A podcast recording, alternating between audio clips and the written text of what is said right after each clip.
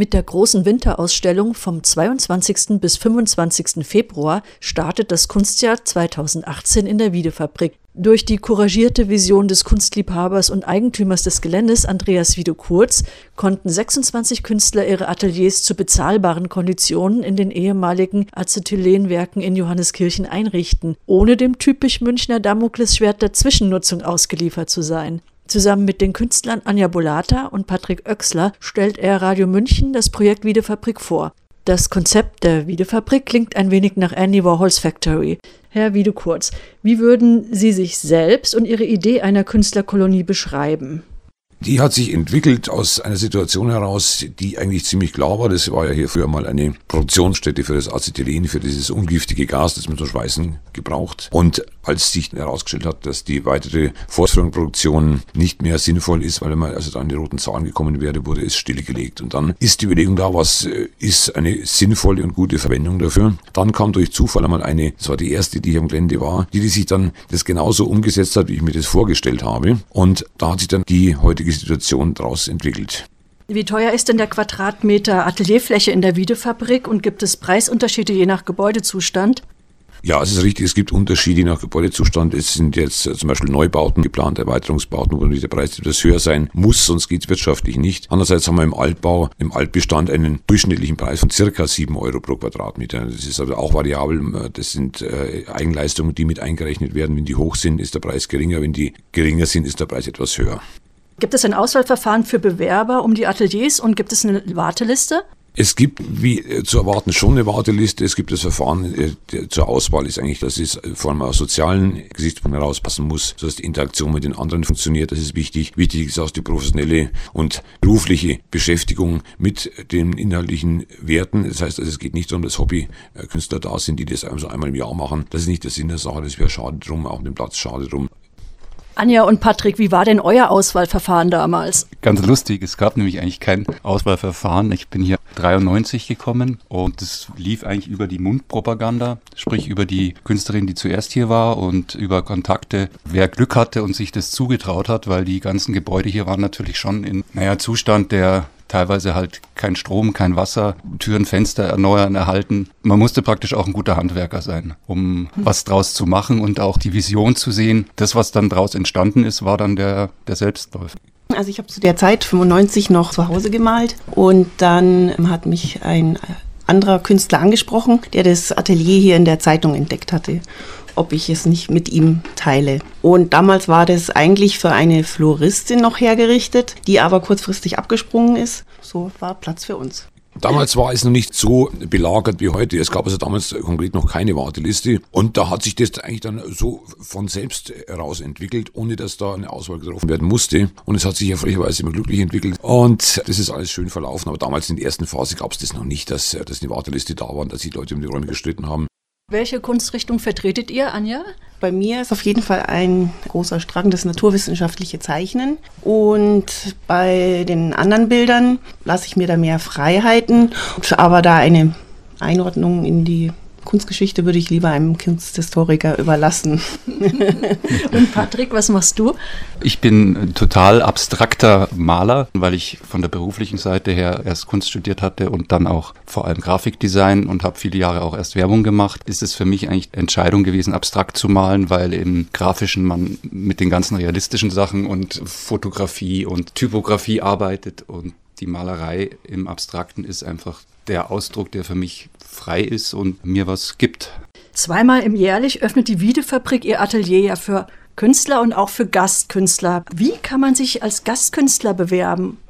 Grundsätzlich suchen wir die Gäste eigentlich lieber selber aus, denn wir haben nur sehr wenige Räume für sehr viele Interessenten. Aber unsere Homepage und damit auch über die Internet-Mail-Adresse ist durchaus einmal eine Bewerbung möglich. Allerdings ist die, die Warteliste halt auch sehr lang. Gibt es eine Jury, die irgendwie die Werke beurteilt, der Künstler, die sich bewerben? Die gibt es ja. Es gibt immer drei bis vier, die sich da um die Gäste bemühen und die auch entscheiden letztendlich, wer dann als Gast mit ausstellen kann. Sie sind Mitglied des Kulturkreises der deutschen Wirtschaft. Das ist ein bundesweit unabhängiges, sehr einflussreiches Netzwerk. Ich zitiere jetzt die Website kulturell engagierter Unternehmen, Wirtschaftsverbände, unternehmensnahen Stiftungen und Unternehmerpersönlichkeiten.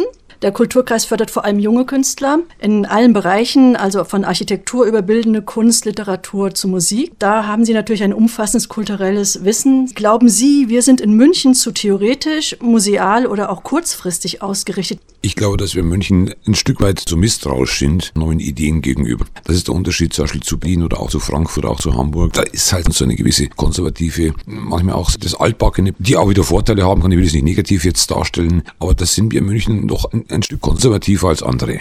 Das heißt, die Kunst kann sich nicht so wirklich entwickeln in München? Die Offenheit ist da äh, zurückgefahren. Wir sind in München nicht offen äh, gegen diesen, diesen Dingen. Da sind Traditionen da. Da haben wir unsere, unseren Biergarten, unser Weißbier und die Weißwurst. Würden Sie sagen, wir brauchen mehr Privatinitiativen? Grundsätzlich äh, ist es wichtig, dass man mal vermittelt, um was es überhaupt geht und dass die Menschen auch mal mehr erkennen als bisher, dass das ja eine Bereicherung sein kann für sie selber auch und keine Bedrohung ist, wenn einmal sich irgendwas verändert und mal irgendwas auch einmal neu gestaltet wird. Wie sieht denn das Leben bei euch in der Künstlergemeinschaft in der Wiedefabrik aus? Manchmal harmonisch, manchmal nicht harmonisch, aber das gehört, glaube ich, einfach zum Lauf der Dinge wenn man in einer Gemeinschaft arbeitet. Da entstehen manchmal Auseinandersetzungen, aber das ist ja auch im kreativen Prozess wichtig, dass man mal nicht einer Meinung ist. Dann gibt es auch viel Miteinander. Wir haben auch oft hier kleine Veranstaltungen, Feste, Grillabende, Lagerfeuer, aber es ist alles sehr, sehr menschlich und das sind eben viele jetzt schon fast über 20 Jahre hier auf dem Gelände. Man wird älter, man wird vielleicht auch eigenartiger, aber man ist, glaube ich, immer noch so mit Freude bei der Sache und bei seinem Atelier und bei seiner Arbeit. Und wir haben die Bestätigung über die vielen Jahre mit den Ausstellungen. Also wir haben bei jeder Ausstellung auch über 2000 Besucher, kann man sagen, dass wir angenommen werden, dass wir gefordert werden auch mit unseren Arbeiten und dass wir auch bestätigt werden. Gibt es einen Austausch mit zum Beispiel dem Kreativquartier in der Dachauer Straße und werdet ihr unterstützt von dem Kompetenzzentrum, das in München ja neu eingerichtet worden ist vor ein paar Jahren, das Kompetenzzentrum für Kultur und Kreativwirtschaft der Stadt München? Also das war für uns ein neuer Begriff. Wir haben das zwar gehört mal, aber wir sind hier eigentlich sehr autark unterwegs und sag mal selbstbewusst aufgestellt über die vielen Jahre. Wir haben so vieles hier in, in Eigenregie eigentlich entwickelt und da sind wir auch ganz stolz drauf. Zu anderen Künstlern, siehe jetzt Dachauer Straße, haben wir vor vielen Jahren mal Kontakt gehabt, aber es ist glaube ich so, als Künstler du arbeitest eher dann oder hast auch den Kontakt in deinem nahen Umfeld als jetzt zu anderen äh, Künstlerkolonien, die es sicherlich auch gibt. Und das Problem ist, was ich weiß, bei der Dachauer Straße war es viele Jahre eine gute Nutzung, dann wurde da ja einiges abgerissen und es ist in ganz München so, wenn es da öffentlichen Raum für Kunst gibt oder Ateliers, dass die Künstler eigentlich nur Mietverträge kriegen für zwei bis drei Jahre und das ist eigentlich für einen Künstler, der, der kreativ sein will, keine Option, nur einen kurzfristigen Mietvertrag zu kriegen. Da haben wir also hier ganz andere Bausteine, die uns hier einfach eine Sicherheit geben. Und dieses Kompetenzzentrum war für uns völlig neu. Müsste man mal sich schlau machen. Wenn es da Unterstützung geben könnte, die für uns hilfreich wäre, wäre es ein Thema. Ich würde auch sagen, dass wir hier völlig unabhängig sind von städtischer oder staatlicher Förderung. Das ist so gut aufgestellt, dass es sich aus sich selbst herausträgt, sodass es da in ein paar hundert Euro Förderung für eine Einheitskarte hier keinen Bedarf gibt, weil das schaffen wir selber genauso. Also wir sind ja völlig unabhängig von, von Förderung der externer Seite. Was würdet ihr euch denn wünschen als Künstler? Nicht nur das Atelier, was wir ja sehr schön haben, sondern auch einen Wohnraum dazu. Und das ist in München natürlich sehr schwierig, gerade als selbstständiger Künstler auch. Und im Westfall natürlich auch was Günstiges zu finden. Ja, das ist sehr hart in München. Nutzen Sie das Gelände der Wiedefabrik auch noch für andere Aktivitäten? Im Wesentlichen nicht mehr. Wir haben gelegentlich, das ist auch recht beliebt, weil es äh, zu Einnahmen führt, Filme und Fotoaufnahmen hier, also für also alle äh, Produktionsgesellschaften, die es ja München ausreichend gibt. Und ansonsten ist das also neben einer kleinen gastronomischen Nutzung, die auch privat ist, äh, wesentlich künstlerisch genutzt. Der passionierte Hobbyfotograf Andreas Wiedekurz. Kann der vom Betreiben der Wiedefabrik leben oder ist die Wiedefabrik auch ein Zuschussprojekt? Es ist nicht zu erwarten, dass man damit also jetzt sehr hohe Vermögenswerte anhäufen kann. Aber darum geht es ja auch überhaupt nicht. Es geht um eine sinnvolle inhaltliche Nutzung und es geht ja auch nicht darum, Gründe zu verkaufen, sondern es geht darum, mit dem, was ich habe, eine sinnvolle Nutzung umzusetzen. Das heißt also, es trägt sich aus sich selbst heraus, auch wenn es jetzt keine wirklich äh, bemerkenswerten Jahresgewinne gibt. Aber ich bin auch noch in der Gedenkindustrie tätig, sodass das für mich also finanziell überhaupt kein Problem ist. Das drei Hektar große Grundstück ist auf dem Münchner Immobilienmarkt mittlerweile eine zweistellige Millionensumme wert. Wie groß sind die Versuchungen und auch der soziale Druck durch die Wohnungsnot zu verkaufen? Es sind nicht drei, sondern zwei Hektar. Das muss ich immer sagen, dass da nicht dann, äh, dann irgendwie noch neidig wird. Es ist so, dass wir hier in einem Entwicklungsgebiet sind. Es ist halt daneben eine kulturelle Nutzung und was Schönes. Ich kann natürlich überall Wohnungen hinbauen. Ich kann das Haus der Kunst wegschieben und dann Wohnungen hinbauen. Aber das will wahrscheinlich niemand. Ich meine, die Problematik haben wir seit Jahrzehnten in München. Das ist ja nichts Neues und die muss halt gelöst werden. Und da gibt es ja auch Pläne jetzt, die zu lösen. Auch wenn da die Eigentümer wieder dagegen sind, wie das ja auch üblicherweise so ist. Auf jeden Fall sehe ich also überhaupt keinen Sinn, dahinter Geld auf der Bank liegen zu haben und dabei zuzuschauen schauen, wie es jeden Tag weniger wert wird. Von der SEM, der städtischen Entwicklungsmaßnahme, ist die Wiedefabrik nicht bedroht. Im Wesentlichen nicht. Ein Teil könnte betroffen sein, das weiß aber im Moment noch niemand. Aber der wesentliche Teil ist nicht betroffen. Wie sehen Sie Ihre Zukunftspläne und auch Träume für die Wiedefabrik? Der aktuelle Traum ist, dass die Atelierneubauten, die für dieses Jahr, für 2018 geplant sind, also am Jahresende gut vollendet sind. Damit bin ich schon mal zufrieden. Damit ist leider schon mal ziemlich viel Stress verbunden. Und ansonsten wünsche ich mir halt, dass es so harmonisch und konstruktiv wie bisher weitergeht und dass die Menschen alle zufrieden sind. Das ist das Wesentliche, dass wir alle gesund bleiben. Was können die Besucher im Rahmen der jetzigen Winterausstellung von euch bewundern?